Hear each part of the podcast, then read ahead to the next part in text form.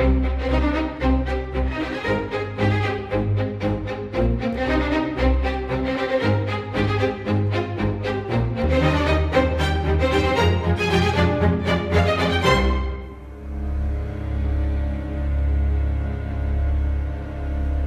próprio nome Firme Fé é já por si um nome muito místico, pode praticamente dizer-se, mas esconde muito mais e vamos estar à procura do que esconde este nome, não é? Ou do que esconde Sim. também o seu assassinato, que é disso que se trata. Sim, nós vamos então fazer o seguinte: vamos à procura exatamente do que é que esconde este nome, Firme Fé, e para isso não há nada melhor começarmos pelo nome verdadeiro do homem, que era Henrique Nunes. Henrique Nunes é lentejano ele nasceu em Borba. Ele é de uma família judia, ele nasceu numa família judia e vai para Castela. O que é porque era muito comum. Estamos na primeira metade do século XVI. E ele aí, em Castela, ter-se-á convertido ao cristianismo.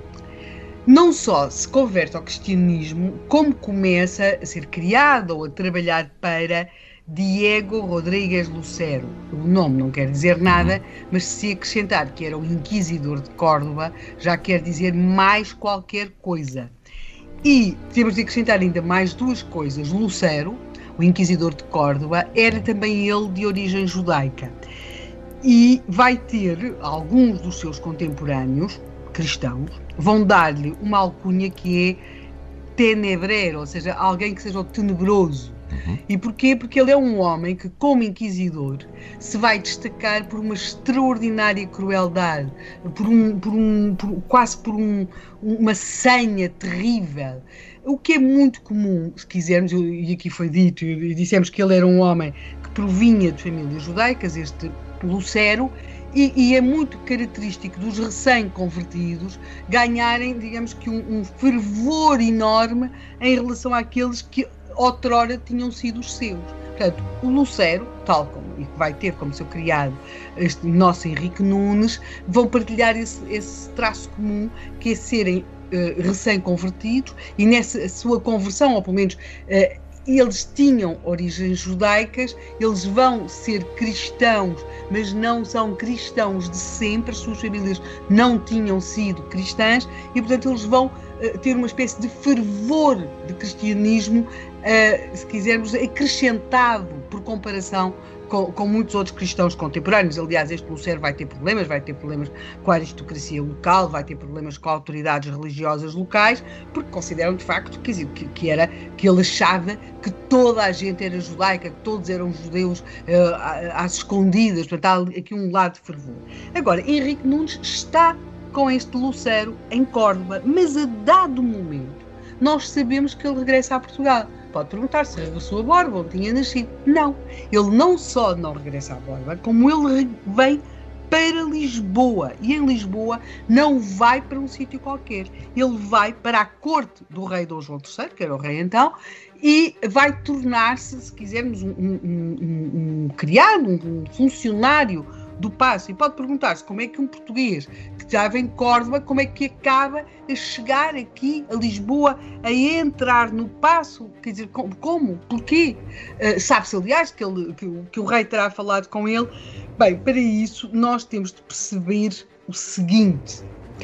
À época, havia grandes movimentações, ou havia o cresciam as pressões, costuma dizer-se para que se introduzisse em Portugal a Inquisição.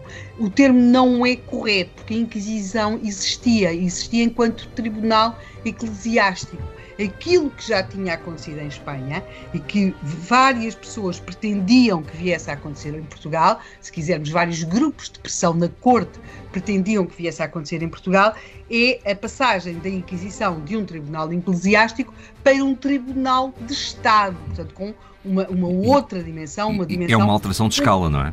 Uma alteração completa de escala e havia quem se movimentasse na corte com esse, eh, junto do rei Dom João III, com esse propósito. E, portanto, aquilo que tudo indica é que Henrique Nunes vem exatamente para a corte, porque, dado o empenho que tinha posto no seu trabalho uh, junto do Inquisidor de Córdoba, ele chega aqui com um propósito. Ou seja, o rei Dom João III vai encomendar-lhe uma tarefa, vai dar-lhe uma tarefa. Que tarefa é que o rei Dom João III terá dado Henrique Nunes?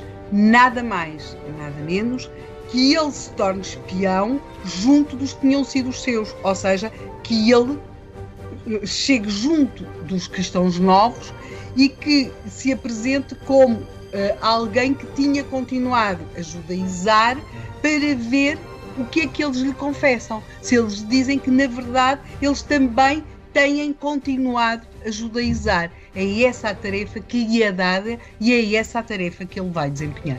Está aqui a assomar-se a palavra traição. Isso é também um problema com o qual temos que lidar no episódio de amanhã e nos seguintes. Exatamente. Aliás, nós começámos por falar de traição, agora temos de ver que campo é que Henrique Nunes vai trair ou já traiu.